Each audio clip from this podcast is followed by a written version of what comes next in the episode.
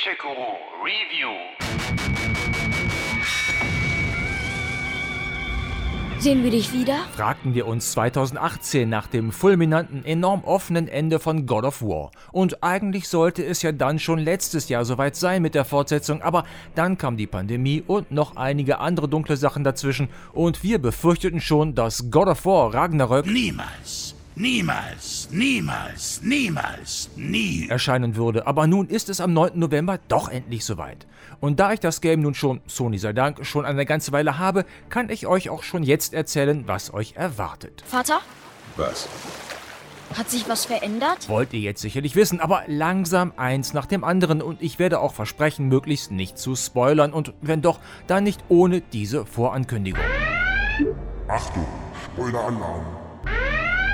Wir erinnern uns, oder auch nicht, der Vorgänger endete damit, dass Kratos und Atreus die Asche von Faye verstreuten und anschließend nach Midgard zurückkehrten, wo ihnen Mimir, das ist der sprechende Kopf ohne Körper, der sich für den schlauesten Menschen der Welt hält, also wo ihnen eben dieser Mimir steckte, dass Fibulwinter begonnen habe, ein dreijähriger Dauerfrost. Es ist dunkel. Kalt. Unglaublich kalt. Okay, das ist jetzt aus einem anderen Game. Aus welchem? Richtig, Crisis Remastered. Passte aber gerade so schön. Egal. God of War Ragnarök jedenfalls setzt drei Jahre nach den Ereignissen des Vorgängers ein. Fibul Winter ist noch nicht vorüber. Es ist dunkel. Kalt. Oh, sorry, hatten wir schon. Also Fibul Winter ist noch nicht vorüber und Kratos und Atreus hocken noch immer in Midgard. Was Atreus, inzwischen drei Jahre älter und voll in der Pubertät, so gar nicht passt. Wie Papa Kratos Mimir berichtet. Wir haben gestritten. Er wirft mir vor, mich vor Odin zu verstecken. Tja, ist vernünftig, dich bedeckt zu halten. Du hast drei seiner Sippe getötet. Und er wird sich rächen. Ja, die lieben Kleinen. So ist der Vater-Sohn-Konflikt in Ragnarök noch mehr Thema als im Vorgänger, während der dauerbesorgte Kratos Atreus beschützen und immer noch besser ausbilden will, um seinen Sohn für alle Eventualitäten zu wappnen. Wir trainieren. Was?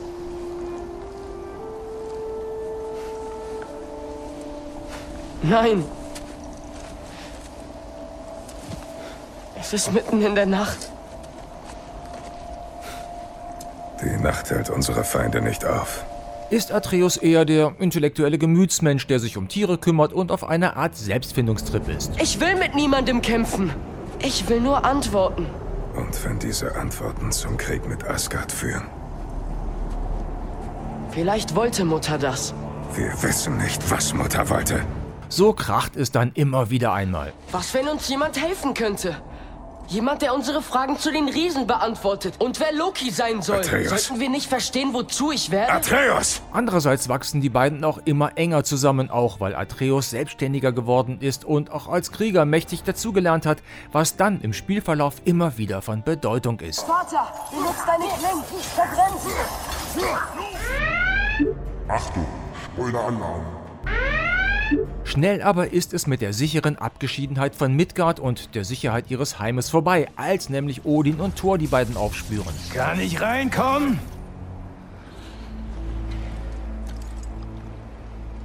Ich habe Met.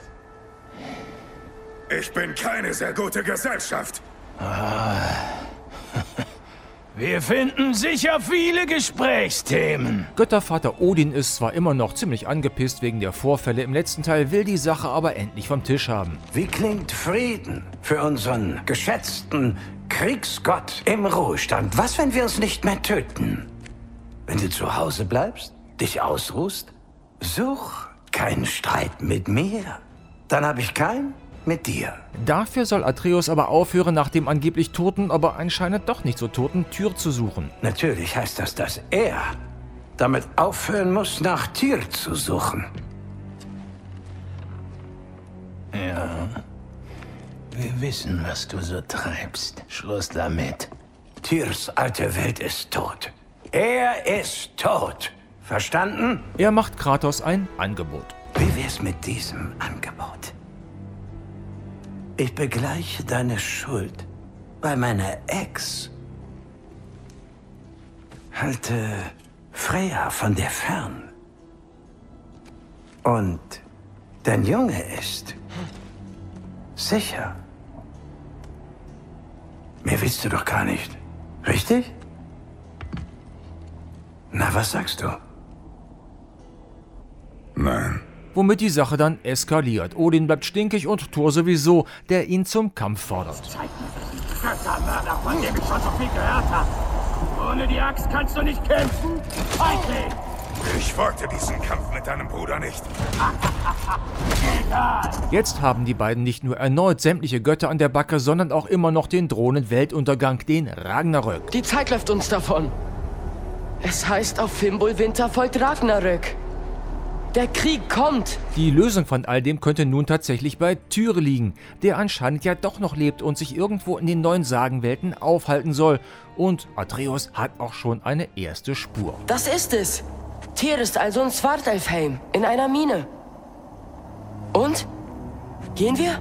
Soweit in ganz groben Zügen die Story bzw. deren Anfänge. Und, hm, ach ja, Spoiler-Alarm, Ende. God of War Ragnarök kommt jetzt nicht mit bahnbrechenden Neuerungen und irren Innovationen, macht aber vieles ein bisschen besser und setzt an den richtigen Stellen noch einen drauf. Beispiel Kämpfe. Hier geht es noch immer mit Schild, Axt und Chaosklingen heftigst zur Sache. Und wie beim Vorgänger auch ist das kein tumbes Hack and Slay, die Kämpfe erfordern auch jetzt wieder viel Timing und Taktik. Durch neue Moves und Finisher wird der Tanz mit den Götter- und Fabelgegnern aber noch runder, noch besser. Da ist der Gott des Krieges. Dazu kommen mehr und abwechslungsreichere Gegner und ein gereifter Atreus, dessen Bogen nun auch neue Fertigkeiten drauf hat und zum Beispiel mit Schallwellen arbeiten kann, die ihm ein Zwergenschmied eingebaut hat. Die Vorteile von gewissen Materialien au, in ihrer Empfindlichkeit gegenüber Schallschwingungen wollte ich ah, schon seit ziemlich langer Zeit genauer untersuchen. Danke, dass du es jetzt versuchst. Im neuen Fertigkeitsmenü können die Fähigkeiten der Waffen und die von Atreus mit zuvor gesammelten EPs zudem aufgewertet werden. Die werden noch besser, je öfter man sie einsetzt, sodass ihr euch allein durch den Kampf schon spezialisieren könnt. Schick ist schließlich auch, dass ich Fähigkeiten, die ich nicht benötige, zum Beispiel weil sie mir im Kampf nur im Weg sind, einfach deaktivieren kann. Feine Sache. Sag's mir. Und das ist nur ein kleiner Ausschnitt aus dem komplexen Ausrüstungspuzzle, mit dem man sich, wenn man mag, lange beschäftigen kann. Runenkräfte, Waffenzusätze oder Elementarstatus sind weitere Aspekte, die die Kampfkraft beeinflussen. Anlaufpunkt für die Waffenüberarbeitung ist zum Beispiel Brock, der Zwergenschmied. Gut, dann rüsten wir euch scheiße mal aus, bevor ihr euch wieder herumtreibt. Der hat jetzt praktischerweise auch eine Truhe in seiner Werkstatt stehen, in der all der Kram landet, den ich nach Kämpfen vergessen habe aufzusammeln. Ich habe ein paar Sachen von dir gefunden und in die Truhe gesteckt. Was würdest du nur ohne mich tun? Ragnarök besteht aber nicht nur aus Kämpfen, auch wenn die einen wichtigen Bestandteil darstellen. Auch die vielen kleinen und größeren Logikrätsel sind wieder mit dabei. Manche müssen wir lösen, um weiterzukommen, andere dürfen wir lösen, wenn wir etwa Extra-Stuff haben wollen. Dieses Rad blockiert den Kanal.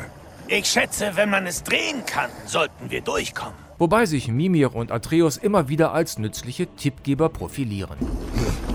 Wenn wir den Geysir unter dem Rad einfrieren? Wie auch schon im Vorgänger haben wir es in Ragnarök mit einer teiloffenen Spielewelt zu tun, in der die einzelnen Areale durch Portale miteinander verbunden sind. Dem freien Bewegungsdrang sind also immer wieder Grenzen gesetzt, oftmals ist euer Weg auch streng vorgezeichnet.